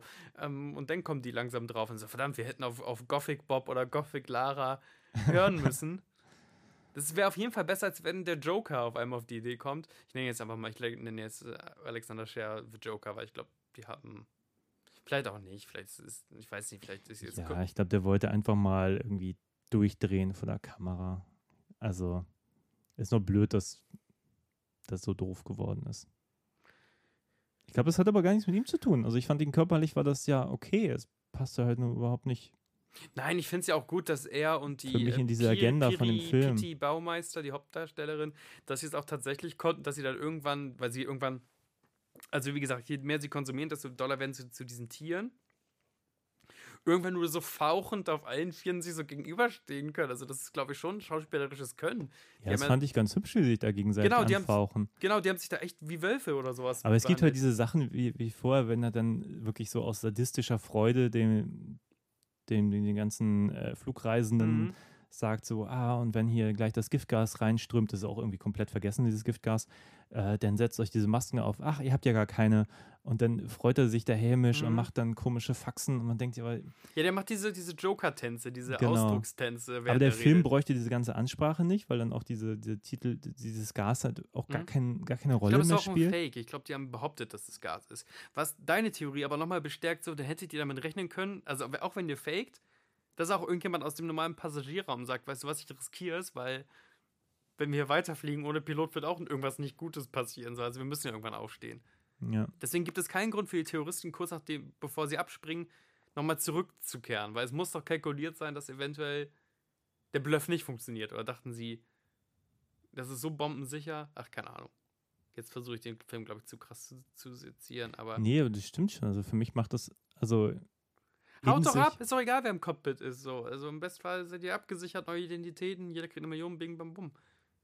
Ja, ich verstehe einfach nicht, warum man diese, diese Giftgasnummer nicht, nicht ausgespielt hat. Mhm. Also warum müssen die denn bluffen? Ich meine, die sind doch da, also, weißt du, die sind so organisiert. Mhm. Wo ist denn das Problem? also äh, warum muss denn das ein Bluff sein? Das kann ja auch jemand entschärfen oder äh, weiß es ich, oder dann wird das Fenster aufgeschossen, damit dieses Gas entweichen kann oder irgendwas so. Ja, ah, das wäre eine gute Idee. Ja, siehst du. Äh. Aber warum hat der Film solche Ideen nicht? Also, Und nur sie als Vampirin, weil die ist nicht auf Sauerstoff angewiesen kann, durch die Wolke, wenn alle die Masken aufhaben müssen und um ihr Leben fürchten und sie kann da durchlaufen. die ist so überpowered und macht nichts daraus. Und das ärgert mich so, wenn ich diesen Film gucke. Ich finde Mhm. die ganze Zeit so, oh, um Himmels Willen, warum? Warum? Warum, warum sperrt sie sich dann als Vampirin im Cockpit ein und wartet darauf, bis die Terroristen vor das Cockpit treten und anfangen, Passagiere umzubringen. Warum wartet sie dann darauf so? Ja. Sie sieht es ja sogar noch in, den, in der Überwachungskamera. Ich denke die ganze Zeit, okay, jetzt sieht sie, dass sie da jetzt hochklettern. Also düse ich da schnell hin und, Mhm. und äh, leg da mal irgendwie einen, einen irgendwie aufs Kreuz so. Aber nee, rumgeflenne, gewarte. Und dann denkt sich nur, Aber manchmal hat sie auch den sorry, krassen Killerinstinkt. verdient. Also sie kommt ja auch irgendwie mal auf die Idee, ähm, bei so einem kugelsicheren Auto, welches im Cargo geparkt ist, die Scheibe mit so einem Stahlding ähm, so weit aufzubrechen, dass sie da mit brennbarer Flüssigkeit durchkommt. Also auf da, in dem Ja. Moment sind dann total äh, der, der kalkulierte. Ja, aber das meine ich ja. Die Figuren sind ja überhaupt nicht stringent. Ja. So, und mal ist sie so, mal ist sie so, ihr Sohn auch, mal so, ist mal so. So, so schade. Den, denkt sich ähm, dann das so aus? Das kann man, so kann man doch keine Figuren anlegen. Die müsste man so, so sagen, okay, jetzt sind die Meinst tough. du, äh, das kommt so, als hätten sie keine richtige Character-Bible, weißt du? Sondern ähm, Character als Plot-Devices. Vielleicht. Weiß ich nicht. Natürlich ist das, wir waren jetzt nicht dabei bei der Produktion, aber es ist auf jeden Fall der Mangel an der Stringenz. Theoretisch hätte man echt sagen müssen, das würde XY nicht tun. Also ich finde, der Film macht sich vieles sehr einfach. Wir haben ja auch gesagt, in dem Moment, wo sie also vermeintlich tot ist und dann Mhm. aufwacht als Vampirin, benutzt dieser Film den wirklich unschönen Moment zu zeigen, wie sie eine Vampirin geworden Mhm. ist. In so einer wirklich blöden Rückblende. Erstmal einen kitschigen Moment noch mit ihrem Mann und das Kind ist noch ganz klein und ähm, ich hätte es nicht gebraucht. Ich hätte es viel cooler gefunden. So, zack, ihre Augen gehen auf, sind irgendwie so From Dust Till Dawn mäßig irgendwie verformt, die Pupillen, was auch immer. Ja. Äh, man sieht, dass sie Blutdurst hat. Alles mich juckt erzählt. ja nicht, warum Selma Hayek so, auf einmal ein Vampirstripper Stripper ist, aber mich juckt es auch nicht. Also es wäre so, als hätten wir bei John McClane ein Flashback äh, zum ersten Mal, als er und seine Ehefrau sich gestritten haben, als sie sich entschieden hat, nach L.A. zu ziehen oder so. ja. Das juckt doch keinen. Nee, aber das ist auch so eine, so eine Arroganz der Filmemacher, so zu tun, als wenn die Zuschauer nicht wissen, was Vampirfilme sind. So. Und Oder als wäre da Vampire irgendwie sind. ein Hauch von Original Originalität dabei. Ja. So, natürlich wird sie gebissen, kann sich zurückziehen irgendwo und äh, da wird ja, da wird, wenn du sagst, von wegen sonst versuchen sie Vampirmythen auszuhebeln, da ja null. Da ist ja alles nach Schema F. Nee, aber du musst Mann ja. sagt, ich gehe vor, geht vor in die Nacht, kommt nicht zurück, sie geht hinterher, dann kommt irgendwas und dann guckt sich die Hand an und wird irgendwie reingeknabbert. Ja, eben, aber ich meine, ich brauche doch nicht als. Also in dem Moment, wo ich sehe, dass sie eine Vampirin ist, Mhm. brauche ich doch nicht mehr den Moment zu zeigen, also im Nachhinein, wie sie gebissen wurde. Ja, Das ist so, sie wurde Ich schon weiß, relativ wie- wahrscheinlich umgebissen, ja. weiß wie Vampire entstehen. Und das wäre ja auch viel spannender, nicht zu wissen, äh, zu welchem Zeitpunkt das vielleicht passiert ist mit ihrem Sohn. Mhm. War der Sohn dabei? War bei Mhm. Bewusstsein? Was ist da eigentlich? Was ist mit ihrem Mann passiert? Wäre alles viel spannender, wenn da so ein paar Leerstellen wären, Mhm. als von Anfang an irgendwie zu zeigen, ja, okay, da ist sie gebissen worden, da ist der Mann gestorben. Ähm, er gibt dann so ein paar schöne Momente. Ich fand es schön, wo sie das Kind anfaucht. Das Kind ist noch so irgendwie, weiß ich nicht, ein Jahr alt Mhm. irgendwie und, und, und denkt sich, okay, das ist ein krasser Moment. Ähm, aber der ist fünf Sekunden lang. Mhm. Und dann ist wieder nichts mehr krass. Und dann Mhm. will er aber so hoch emotional sein und will irgendwie krass sein, ohne krass zu sein. Und Ja, das ja, ja, passt halt verstehe. alles für mich nicht. Das ist so, ist einfach sehr unelegant erzählt. Sehr einfach. Einfach erzählt. Also nicht mal, aber nicht, nicht clever einfach. Doof einfach. Ja, ja, würde ich, würd ich zustimmen. Also clever einfach wäre jetzt, wäre, wäre, wäre stirb langsam. Oder Alarmstufe Rot. Ist auch clever einfach. Mhm. Ich mag Alarmstufe Rot. Ja, die Bösewichter sind lustig, die machen Spaß. Ja. Die sind auch, ähm, die sind auch clever. Ja. Tommy Lee Jones und Gary Busey in Alarmstufe Rot, großartiges Team. Das macht so Spaß, das den beiden bockt so zuzugucken. unfassbar. Und auch, es gibt die großartige Szene, wo der eine Typ aus der Reihe tanzt. Und dann schießt Tommy Lee Jones äh, auf ihn und auf den Menschen neben ihn. Hm. Und sagt von wegen, okay, ähm, wenn ihr aus der Reihe tanzt, erstens habt ihr dann noch einen eurer Crewmitglieder mit auf dem Gewissen und ihr passt jetzt alle mal auf eure Leute auf, weil das hat mehr, die, die Konsequenz ist einfach da. Und das ist so eine berechnende und geile Manipulation. Und dann ist Tommy Lee Jones natürlich noch in seinem Rocker-Outfit da am Start, sieht Hm. sehr eigen aus. Super Ding. Super Ding. So. Und ähm, hier, ich weiß nicht mehr die Namen von den ganzen Terroristen und ich weiß auch nicht mehr ihre Eigenschaften. Ich finde find das, ich finde ich finde das Finale doof. Vielleicht können wir kurz über nicht, nicht das Finale Finale, sondern das Finale, wie die Terroristen-Situation aufgelöst wird. Ja, wie sterben die eigentlich alle? Den Death Blow kriegt ja dann Elias, also das Kind. Ja, genau. ich Also- meine, vorher der, der Hauptbösewicht, der wird da ja durch die, die Sonne geht auf, Flugzeugtür geht auf. Mhm. Durch einen die richtigen cleveren Trick des kleinen Jungen, indem er sich nämlich da irgendwo hinstellt und sagt, hier bin ich, also für der Tür, Ja, sagt, hier bin ich, du, du friss, friss mich. Und dann das Vampir-Ding denkt, ey, frischer Junge, möchte ich. Und hm. dann hat er irgendwie so eine Fernbedienung, sprengt die Tür weg und äh, vor, vor Schottland geht die Sonne auf. Wunderschön. Ja. sehr schön. Kriegt unsere Heldin nicht mal den Moment zu sagen. Also, was ich damit sagen will, so unsere Heldin kriegt nicht ihren, ihren, ihren Final Hero Blow. Nee, die ist auch, finde ich, nie der Hero und das finde ich halt extrem schade. Ich meine, die kann ja auch mit sich ringen, Mhm. keine Ahnung, sieht man ja tausendmal, funktioniert ja auch irgendwo. Aber die macht halt gefühlt nie irgendwas Cleveres. Ist halt nie irgendwie ein Hero, meines Erachtens. Also, Ja. die hätte tausend Möglichkeiten, die sie nicht nutzt. Auch am Ende, ach, ich weiß nicht, ich finde, es ist so, I don't get it. Ich weiß nicht, was die sich dabei gedacht haben. Gut, dann denken wir, okay, jetzt ist diese Terroristensituation vorbei. Ehrlich gesagt hätte ich gar nicht mehr bei einem Film, der äh, mit der Tagline äh, manchmal beworben wurde, Die Hard on a Plane with Vampires. Ähm, ich reite da der drauf rum. Es wurde nur zweimal in irgendwie zwei Artikeln erwähnt, aber es ist trotzdem eine Art, den Film abzukürzen. Terroristen sind weg. Ähm, äh, Konflikt gelöst. Lass sie von mir aus notlanden, äh, Mama in irgendeine Kiste packen oder sonst was. Das wäre mir lieber gewesen, von wegen, und der Film sind 80 Minuten lang und fertig. Anstattdessen macht der Film dann noch eine weitere Loop, indem er erstens die ganze Besetzung des Flugzeugs killt. Da will ich dich zu befragen, wie fühlst du denn dich dabei? Also ich fand es total komisch, dass da dieser Vampirismus ausbricht, weil ich Mhm. denke mir halt, das kann ja auch nicht ihr Plan gewesen sein, alle zu Vampiren zu machen. Wahrscheinlich dann inklusive ihrem Sohn, dass das jetzt so ausgeht, war ja dann irgendwie auch nur pures Glück. Mhm. Ähm, und da, da bin ich schon wieder bei der Agenda. Ich sehe keine Agenda der Bösewichter, eine sinnvolle. Ich sehe keine bei der, der äh, unserer Mhm. Hauptdarstellerin. Ich sehe einfach bei keinem eine richtige Agenda. Und dann finde ich es noch total komisch, dass der Film dauernd so Dinge reinschmeißt. Am Schluss, also unser, unser, der Mann, der noch überlebt, der jetzt offenbar die Vaterfigur sein soll für Ja. den Sohn, der muss irgendwie auch noch gerettet werden. Ich frage mich, warum, weil ich überhaupt gar keine emotionale Ja, Bindung zu dem ja. habe. So. Ähm, dann wird noch das Fass aufgemacht, dass der irgendwie nach New York will für seine, was sagt er, er will zu irgendeinem so einem Kongress. Und Weil der Kongress war ja auch wieder eine, eine Finte der Terroristen, die alle arabischstämmigen Leute in dieses Flugzeug gelotst hat. Deswegen waren noch die anderen beiden. Ach, der die eine, waren, okay, das war auch noch eine, ja, okay, das ist natürlich auch so der, der per- super perfide Masterplan der Terroristen. Nein, das ist aber dieser Joker-Moment tatsächlich, den es immer irgendwann eine Zeit lang in Drehbüchern gab. Nicht jetzt Joker von Performance, sondern es war alles ein Plan durch hier. Also ich okay, aber guck mal, das habe ich am Ende schon gar nicht mehr verstanden, dass auch auch noch Teil der Bösewichter Ja. war. Aber dafür war dann der Plan auch viel zu ungenau. ja, was für ein Riesenaufwand auch dafür, dass ich nicht weiß, was sie möchten. Ja, Äh, das, egal. Also ich, ich, ich möchte mal. ich habe nämlich am Ende gedacht, da kommt jetzt noch wirklich so ein Twist, dass der jetzt wirklich irgendwie auch Stimmt, irgendwie dazugehört oder irgendwas so.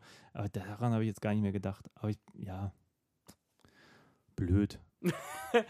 ich mag es halt auch einfach nicht. Es gibt mir, also es gibt mir in der Konsequenz kein gutes Gefühl. Es gibt mir auch nicht das Gefühl, ja gut, das ist clever oder zwar düster, aber irgendwie nur folgerichtig. Wenn unser Held, unsere Heldin, keine einzige Person oder nur eine einzige Person in dem Falle von der Zivilbevölkerung retten kann und alle anderen leben den feurigen Tod, dann hat deine Heldin in dem Fall mehr kaputt gemacht, als dass sie gerettet hat. Verstehst du, was ich ein bisschen meine? Ich mag diese, ich, das machen manche Filme, also macht nicht nur der Film, macht so von wegen, am Ende war alles sinnlos, weil die gehen eh alle über die Klinge, gehen eh alle hops. Das Ja, finde ich eben. immer so kreuzscheiße, wenn unser Held quasi niemanden gerettet hat. Dankeschön. Aber sie hat es ja noch nicht mal versucht. Und das ist ja, Teil ja, meiner Kritik. Ja, oh Gott, ja. Richtig. Weil die haben sie ja noch nicht mal. Irgendwann sind sie da im Cockpit und dann sagt ja auch noch, ich weiß gar nicht, wer das war, irgendeiner noch, hier, lasst sie nicht rein, Mhm. sind wir alle irgendwie des Todes. Ja. Total egoistisch. Und dann lassen sie wirklich alle vor der Tür verrecken. Ja. Also es ist einfach unfassbar. Also, und dann natürlich für, aufgrund des Virus, was sie da in das Flugzeug eingesteppt hat als Ja. Vampirin. Und da ist ja auch nicht die Konsequenz von wegen, ey, wenn, äh, äh, dann werde ich zur Not, und wenn ich selber bei drauf gehe, locke ich alle hier runter und, und werfe uns alle aus dem Flugzeug, Cargo, Lande, Dingi, was weiß ich, was es da für Schleusen gibt. Also ganz ehrlich, ich hätte mir eigentlich inszenatorisch gewünscht, dass sie auch die ist, die dann wenigstens das Flugzeug sprengt und nicht ihr Sohn. mhm. Also, es war auch, also das mit dem Teddy war auch schon, ich dachte, so ein großer Junge mit dem Teddy, das ist so ein typisch deutsches Fernsehbild gewesen. Das ist aber auch nicht clever. Also, äh, Nee, und jetzt mal Schluss, für die, für als die Zuhörer, auf einmal trägt dieser blöde Junge, der wird gerettet aus dem Flugzeug ähm, von Mhm. irgendwelchen Militärleuten und die, äh, er ist total traumatisiert. Und so, was ist denn los mit dir? Und der trägt auf einmal einen Teddy die ganze Zeit, irgendwie Blut verschmiert und hat einfach diesen Teddy immer umklammert. Ähm, und auch wenn es ein Stofftier ist und in diesem Stofftier ist halt der Trigger der Bombe, du spürst das. Also wenn du so ein Stofftier hast und dann, was ist denn hier drin? das fühlt sich an, ist ja auch egal.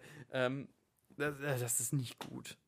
Und vor allem äh, so ein Junge, weißt du, hätte er seine Nintendo Switch mit aus dem Flugzeug gerettet und dann ist da heimlich der Zünder drin. Das wäre glaubhafter gewesen als ein beschissenes Steifstofftier. Ja, aber das ist auch wieder, das ist so ein, für mich so ein Moment des, des deutschen Fernsehfilms gewesen, wo man denkt, das ist jetzt geschrieben für einen vielleicht vierjährigen Jungen oder sechsjährigen Mhm. und dann haben sie aber so einen nicht bekommen und dann haben sie einfach einen, wie alt war der? 8, 9, Acht, 10? zehn, ja. Bin schlecht. Der Also. dann so einen kleinen Jungen spielen soll, der noch mit seinem Teddy da irgendwie rumrennt und denkt sich, das passt nicht. Das Du hast ja oft gesagt, von wegen, dass es Fernsehfilmmäßig gibt. Es noch so andere Momente, wo du sagst, okay, da ist das nicht, da ist es gefühlt keine erhöhte halb Kino, halb Netflix-Produktion, sondern da ist das äh, der TV-Film, Film der Woche.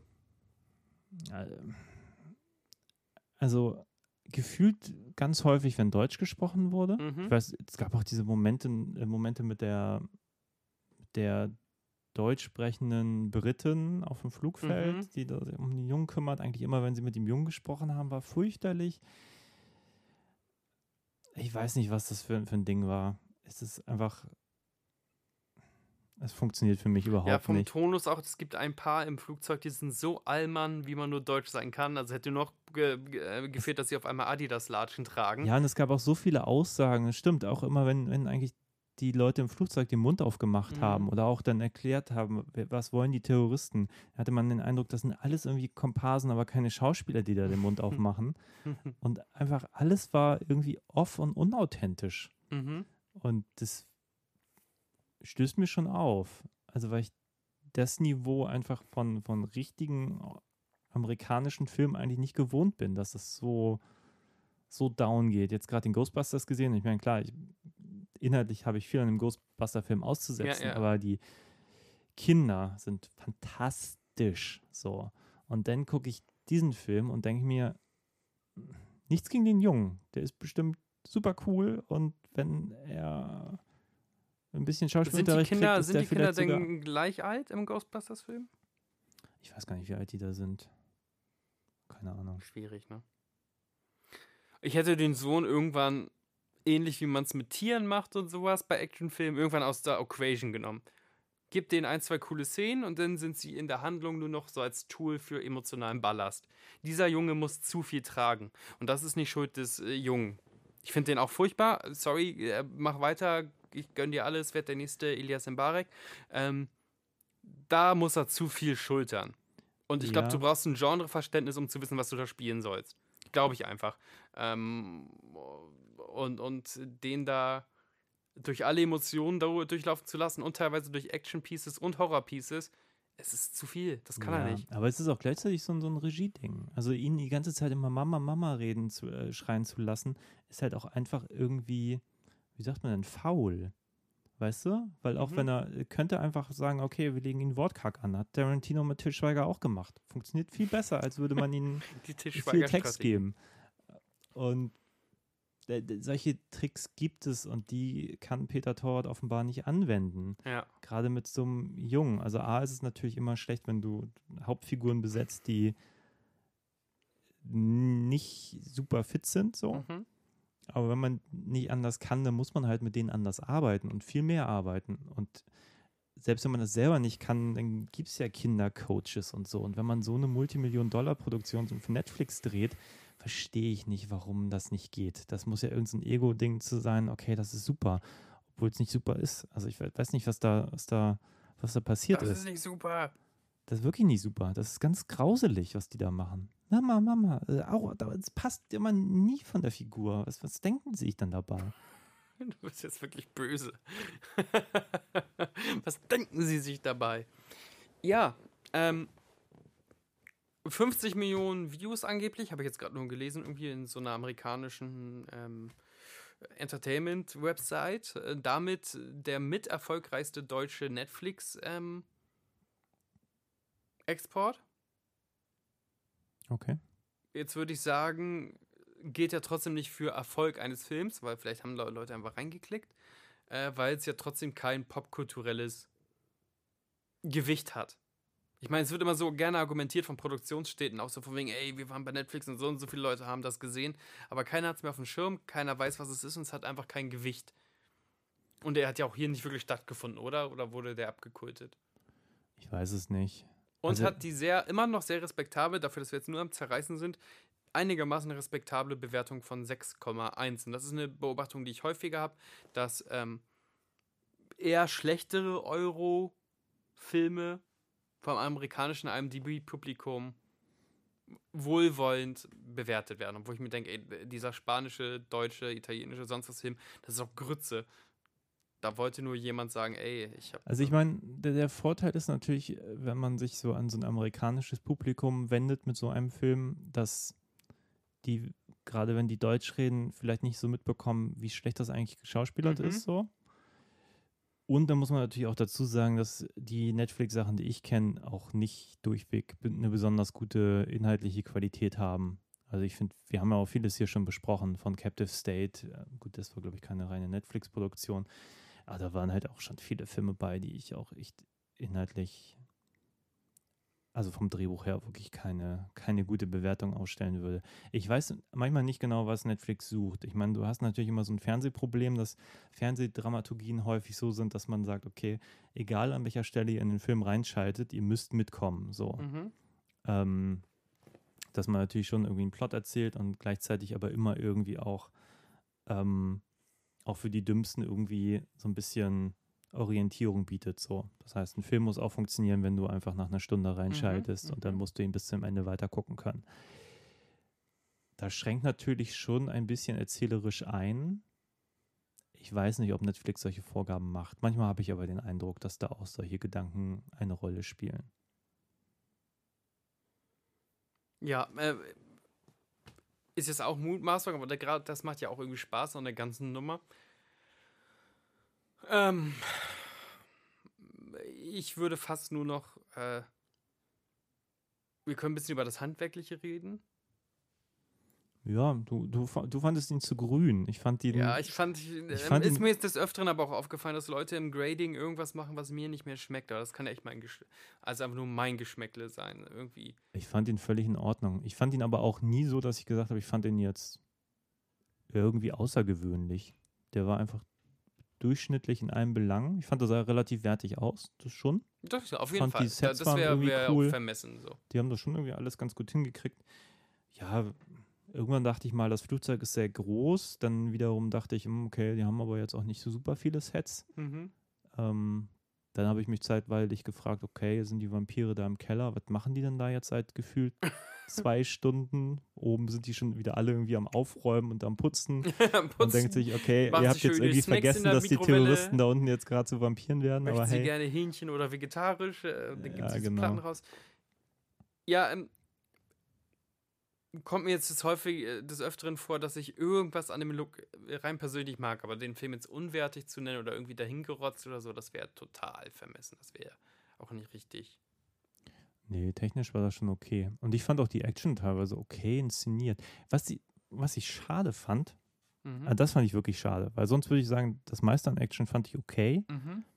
Jetzt auch nicht außergewöhnlich, dafür fehlten mir, glaube ich, auch einfach die, die guten Ideen. Die, Spielerei, ne? Genau, aber zum Beispiel dieser erste Moment, wo sie eigentlich, also sie hat in einem äh, Keller getötet, Mhm. äh, wie nennt man das, unter, unter Deck. Ja. Und dann kommt sie aus dem Cockpit und bringt die nächsten um. Das fand ich zum Beispiel unschön. Das haben sie versucht, so hektisch zu schneiden, um irgendwie auch das Chaos so ein bisschen in dem Moment, dass sie da irgendwie rausrennt, ganz schnell. Genau, und das macht wieder die Enge des, Flugzeugs zunichte. Aber wenn jemand über einen langen Gang nur gerade auf die zurennen kann, so, ähm, Ja. da kannst du so viel mit der Kamera wackeln, wie, wie du willst. Es sieht trotzdem so aus, als würde der Schauspieler auf die Attacke warten.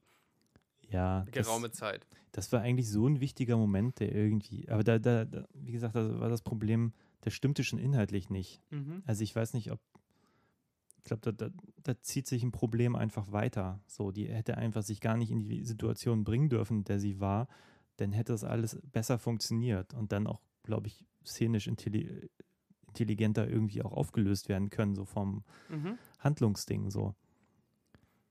Die Amis lieben böse Deutsche. Warum waren die Terroristen nicht einfach Deutsche? Warum waren die so ein Mischmasch? Na, ich Und glaub- dadurch auch wieder charakterloser. Na, ich glaube schon, dass, äh, das hatte ich, äh, bei welchem Film hatten wir das schon mal? Bei irgendeinem John Carpenter-Film war es auch so. Hier bei, oder war es bei Assault? Ich glaube. Assault haben Assault wir nicht geguckt, trotzdem 13. sollte ich da unbedingt das äh, hineinhören. Genau, da Ich haben sie auch versucht, die, die Bösewichter so ein bisschen Multikulti anzulegen, nach dem Motto, die sind jetzt einfach Ich finde böse. durchmischte Gangs doof. Also klar gibt es bestimmt auch so, ne? Auch bei äh, äh, Leafy Redman, ich weiß, bei Die Hard war ja auch der, der schwarze Hacker mit bei und sonst was. Ähm, dann möchte ich aber trotzdem wissen, welcher Fraktion sie angehören.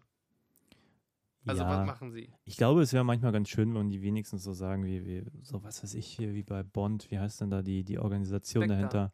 Genau, dass man sagt, die sind jetzt alle von Spectre oder so. Mhm, mhm. als jetzt zu sagen, das sind jetzt hier die Russen oder das sind die, was auch immer, Ja, ist ja trotzdem ein Trope, den man gerne die bedient. Deutschen, Die oder so. Deutschen. Ja, ich meine, das kann man auch machen. Ich habe da auch kein Problem. Sind ja auch nur letztlich Filme, aber Ja. ich glaube, das ist schon die Idee dahinter, so ein bisschen politisch korrekt zu sein. Und dann ist aber, glaube ich, das Problem, da muss man sich was anderes überlegen, Mhm. als dann einfach diffus zu werden. Dein Team braucht einen Charakter. Das, also, ne, der FC Bayern ist auch durchmischt, aber der FC Bayern steht für was. Weißt du, was ich meine? Ja,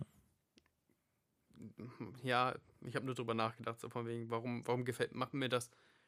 Auch dieses einen nach den anderen wegpflücken, das macht mir normalerweise sehr, sehr viel Spaß in Filmen. Ich meine, Predator ist einer meiner Lieblingsfilme. So. Ähm, da geht es ja auch ums Wegpflücken und ums Ja. Zurückschlagen. Ist ein Angstgenre, weiß ich, aber ich mag es normalerweise. ja. Ja, ich muss es jetzt gerade so mal im Kopf vergleichen, aber eigentlich alle, die ich so kenne, die die guten Vertreter dieser ganzen Stipp langsam Ideen, die machen das halt grundsätzlich anders. Die haben einen Plan, den die Terroristen haben. Die Mhm. müssen dann auch eine Weile in dem jeweiligen Objekt, in dem das Dadurch gibt es eine stattfindet. Ticking Clock, also auf verweilen. beiden Seiten. ne? Es gibt eine Genau. Ticking Clock auf dem Helden, der ist unter Zugzwang, aber auch die Bösewichter, weil die müssen so lange durchhalten. Und das Genau. sind gegengesetzte Aber hier wollen sie ja nach 20 Minuten auch schon aus dem Flugzeug springen. Also Bums.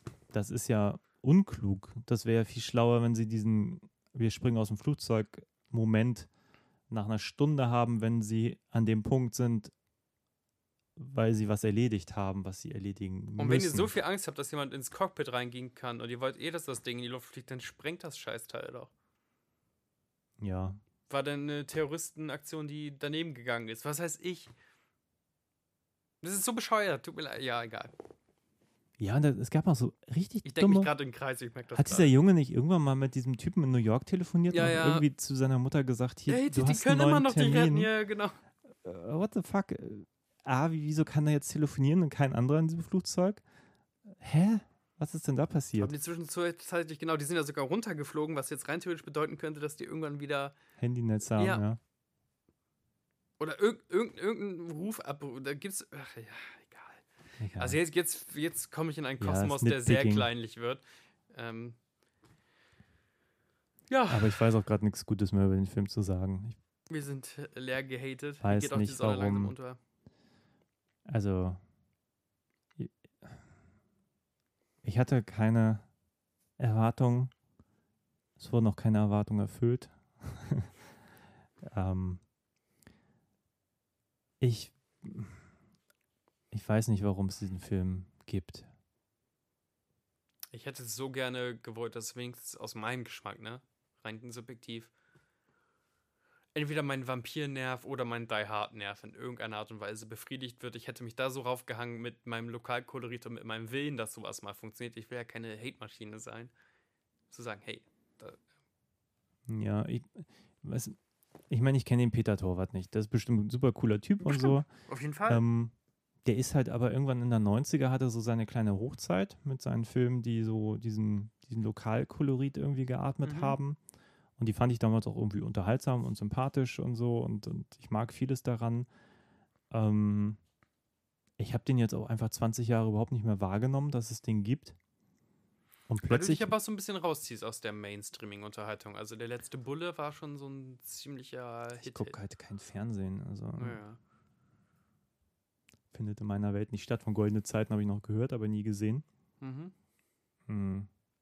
Ich habe mich einfach nur gefragt, warum will man, wenn man junges Horrorkino machen möchte auf Netflix, die nun wirklich ja auch die Kohle und Mhm. eigentlich ja sicher auch die Leute ausruhen können, mit denen sie arbeiten. Warum nehmen sie jemanden, Auch schon mehr der Kohle eigentlich seine Sendeanstalten. Hochzeit Ne? in den 90ern hatten, als jetzt irgendjemand, der irgendwie hot und fresh ist? Warum? Wa- Warum macht Netflix das? Ich weiß ja nicht, wie doll die zu Hause sind und wie stark der Pitch war, ne? Ich, den Pitch finde ich Wahnsinn. Pitch finde ich mega. Ja, aber das- was die gepitcht haben, kriegt man ja nicht. Aber das weißt du denn noch nicht. Hast du schon gegrün, grünstempelt, den Film. Ich habe äh, gestern von, ah, wie heißt denn der Typ, der hier äh, die Hill House-Serie gemacht hat und den Dr. Sleep, ähm, Ja, ja. ich den ja. Namen gerade vergessen. Ähm, ich habe habe neulich ja schon von dem Eli Ross Podcast erzählt. Da hat er nämlich eine Sendung, wo er zum Beispiel erzählt von dem Pressure äh, von dieser, hast du die gesehen, die Hill House-Serie? Mhm. Da gibt es eine, Doch, natürlich. da Die gibt es diese. One-Take-Folge. Ja, ja, und ja. er doch, erzählt, Doch, was für ein Pressure das war, weil er meinte, er hat das gepitcht. Mhm. als One-Take und dann, je näher sie daran kamen, das zu drehen, desto höher wurde der Druck. Und er meinte, das war so ein Relief, dass sie es geschafft haben, aber meinte, er würde es niemals wieder machen. Er hat das versprochen und er meinte, Not das war, das war wohl so ein Druck, weil es einfach diese, er meinte, das, das wäre der, das, der totale Gesichtsverlust gewesen, zu den Studios zu gehen und zu sagen, wir kriegen es nicht hin, wir müssen Mhm. die das irgendwie konventionell machen. Ja. So. Ähm, aber der hat delivered. So, großartig. Geil. Überhaupt nicht zu vergleichen mit dem, was wir gerade gesehen haben. Ähm, da muss ich gerade dran denken. So zwischen dem, was man verspricht und dem, was man liefert. Andererseits, ich meine, klar, das Ding ist erfolgreich. Hey, alles gut. Ich Also- glaube nicht, dass das alles erfolgreich ist. Ich glaube, wir, wir lügen uns alle mit diesen Abrufzahlen voll in die Tasche. Ja, total. Aber ich habe neulich auch so eine Diskussion gehabt, wo ich auch dachte, ja, was, was wetten das Zuschauerzahlen, was heißt das? Und dann sagen Leute, oh, glaubst du nicht an, an, an Statistiken so, weil man irgendwie anhand von ein paar tausend Leuten an- auf Millionen muss von Leuten auf äh, schließt. popkulturellen Einfluss und popkulturelles Gewicht. Ähm, so, also da weißt du, der, der Film kann von mir aus so viele Aufrufe haben wie, wie Iron Man. Iron Man hat äh, einen einen bleibenden Eindruck in der Popkultur hinterlassen und das Ding kriegen manche Leute nicht mal mit den Titel zusammen. Ich glaube, wir machen es mit diesem Klick, ähm, weil durch alles gehen ja die Klicks so wahnsinnig hoch. Deswegen werden jetzt auch irgendwelche TikToker mit wahnsinnigen Werbedeals ausgestattet, weil die denken, die sehen einfach diese Zahl. 300 Millionen, was? Aber das bedeutet überhaupt nichts, gerade in, in dieser neuen schönen Welt. Es geht darum, ob du Ja. Eindruck hinterlässt oder nicht. Ja, und dann glaube ich natürlich auch, ich meine, ich bin so jemand, ich gucke Sachen bewusst. So, ich setze mich da hin und schaue Mhm. was. Und wenn Mhm. ich irgendwie merke, meine Aufmerksamkeit schwindet, dann mache ich auf Stopp. So. Ja. Und eine Freundin, mit der habe ich gerade nicht mehr so viel zu tun, Mhm. aber die hat irgendwann so wirklich so Serien weggebinged. Und ich habe mich immer gefragt, wie zur Hölle macht die denn das? Also rein Ja. zeitlich, wie, wie Mhm. kann sie denn das alles gucken? So, und dann habe ich sie irgendwann mal besucht, während sie eine Serie in Anführungszeichen geguckt hat. Ja, stand sie einen Raum weiter und hat gekocht, während die so lief, so. Ja, Und denke ich mir, ja gut, das ist ja kein Gucken. So. Aber klar, das läuft, das wird gemessen so. Und dann hat das halt jemand geschaut. genau. Stranger Things hat Einfluss, hat Sachen bewegt. Dark würde ich jetzt einfach mal behaupten, nicht. Ja, Barbaren ist angeblich die äh, erfolgreichste deutsche Netflix-Produktion. nicht gesehen. Kein Schwanz, aber von dem, allen, mit denen ich rede, so kein Schwanz hat Barbaren gesehen, hat nicht Einfluss, sonst würden wir nämlich sehr viel mehr Historiendramen jetzt produzieren, so in, in dieser Zeit. Dann gäbe es jetzt ein ganz neues Teutonen-Genre auf Netflix. Ähm, lasst uns nicht immer zu verleiten, irgendwie die ultimative Zahl als wirkliche Zahl zu nehmen, sondern nur als weiteren Faktor dessen, wie Erfolg gelesen werden kann. Ja. Jetzt kommt nicht so als Amen. Algorithmus. Amen. Halleluja. Ja, schade. Dann äh, sehen wir uns vielleicht das nächste Mal wieder, wenn es um äh, eine Videospielverfilmung, eine Comic-Verfilmung Ja. oder Nächstes Mal gucken wir mal wieder irgendwas, was Spaß macht. ja, Oder wie gesagt, ein weiteres Einprügeln auf, aufs deutsche Genre geht. Vielleicht machen wir auch wieder äh, eine äh, schwer thematische Folge. Oder Wenn jemand gute deutsche. Genrefilme kennt, Ja, nennt schön. die doch mal. Aber gute, also Auch nicht für Deutschland gut, ne? Ja, nicht, nicht, Nicht, so von wegen Knocking on Heaven's. Door ist schon ganz nett. Ja, gebe ich euch. Knocking on Heaven's Door Ja, ist ganz nett. Ich glaube, der ist so tatsächlich noch einer der besseren Vertreter. Nein, aber es gibt so immer so Filme wie, wie ich komme jetzt nicht auf den Namen, so Dinge, die, die guckt man dann und denkt sich, na, ernsthaft jetzt? Also, naja, nee. Also, wenn, wenn ihr Tipps habt, nennt sie uns. Genau, lasst uns Christian wieder auf die Seite ziehen. Lasst ihn nicht komplett absterben. Es gibt ja ein paar gute. Ich will auch gar nicht, ich will auch gar nicht sagen, dass es die gar nicht gibt, aber es gibt einfach zu wenige gute. Du hast, während wir geguckt haben, du hast gesagt, du hast mit deutschen Filmen abgeschlossen. Das hast du gesagt. Ich war dabei. Ja, Bin ja, das heißt ja nicht, dass nicht mal ein guter dabei ist, aber ich habe gar keine Lust, mich damit mal auseinanderzusetzen, weil die Wahrscheinlichkeit, dass man an einen guten gerät, einfach so unfassbar niedrig ist. Das heißt, gut, gut ist ja auch so relativ, aber Dinge, wo ich mir denke, wa- warum soll ich denn das gucken, wenn ich, wenn es Wir andere Länder so viel spannender sind? So, ich meine, guck dir Parasite an, guck dir an, was im südkoreanischen Kino Mhm. möglich ist, Ja, ja. und dann guckst du nochmal nach Deutschland und dann denke ich mir, nee, kein Bock. Wir leben das deutsche Kino zu sehr und sind deswegen immer sehr enttäuscht und ähm, her damit. Und ich will es ja auch, ne? Ich will, dass es auf einmal eine Welle von deutschen Western, deutschen Superheldenfilmen, deutschen. Ich habe neulich mal wieder eine aktuelle Folge Doctor Who gesehen. Das ist total geil. Warum Ja. gibt es denn sowas nicht im deutschen Fernsehen? Gibt's nicht. Ich bin, bin heute erst an diesem Poster, wir schweifen jetzt ab, dass wir immer zum Ende kommen, aber Ja. vielleicht noch als letzte Anekdote. Ich bin heute an diesem Poster von RTL Plus, also RTL hat ja erstens das Logo geändert und RTL Plus ist ja das Digital-Only-Ding von denen, glaube ich. Ähm, und da haben sie all ihre Shows, ähm, ihre Eigenproduktion so angeteased. Und das waren ganz oft nur so zwei Hauptdarsteller, die so mit, mit so halben Gesichtern nebeneinander positioniert sind. Ja, klar. So die Hitler-Tagebücher. Puh, Sissy. Puh, äh, noch irgendwas, was ich nicht kenne. Glaube heißt das, glaube ich. Puh, so zwei Gesichter, Mann, Mhm. Frau und beide so abgeschnittene Hälfte in der Mitte. Und dachte einfach, das sind so einfach so scheiß Poster-Designs. So, wo ist denn das abgefahren? Ähm, wo, wo ist denn das Profil? Und gleichzeitig habe ich gedacht, ja, aber es macht ja Sinn, weil wir nicht genug Budget haben, um dann richtig geilen Quatsch zu erzählen. Und deswegen müssen wir oft zwei Talking Heads in einem Raum äh, ähm, erzählen und dann spiegelt das natürlich auch das Poster irgendwie wieder. Hm. So. Also es hat mir nicht Bock gemacht, darauf da einzusteigen, obwohl die Hitler-Tagebücher wahrscheinlich noch irgendwie cool wären. Aber auch da, abgefahrenes Poster, keine Ahnung. Ja, das ist natürlich auch immer das bisschen das Problem mit, ähm, will jetzt nicht nur Filme sagen, sondern Mhm. man muss es ja auch eigentlich erst gesehen haben, um sagen zu können, ob es gut oder schlecht ist. Ja.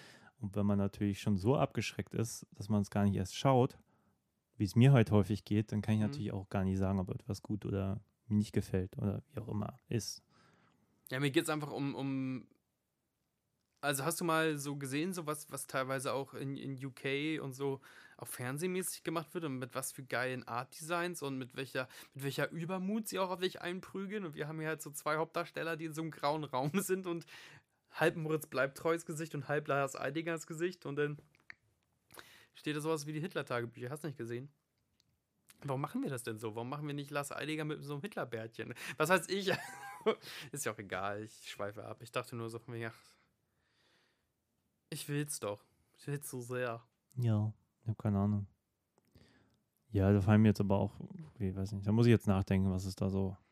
Falls ihr Bock habt auf geiles Genre, es gibt so den äh. Superhelden-Coach von Thorsten Hamann und demnächst kommt wohl, glaube ich, eine sehr gute Webserie, die sich im äh, Footballer-Milieu äh, aufhält. Äh, in, zumindest in die Online-Räume. Ja, wir haben Flunder und Coach gedreht Genau. auf Thorsten Hammann TV, auf YouTube, Facebook, Instagram, schön quadratisch gedreht, ein Träumchen.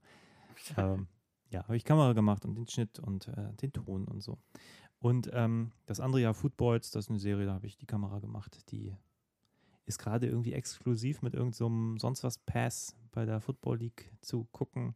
Und Wird dann, aber noch geYouTubed bald irgendwann. auf YouTube, so viel Sehr ich schön. weiß. Und auf ran.de und so, wir sind da richtig, Fame.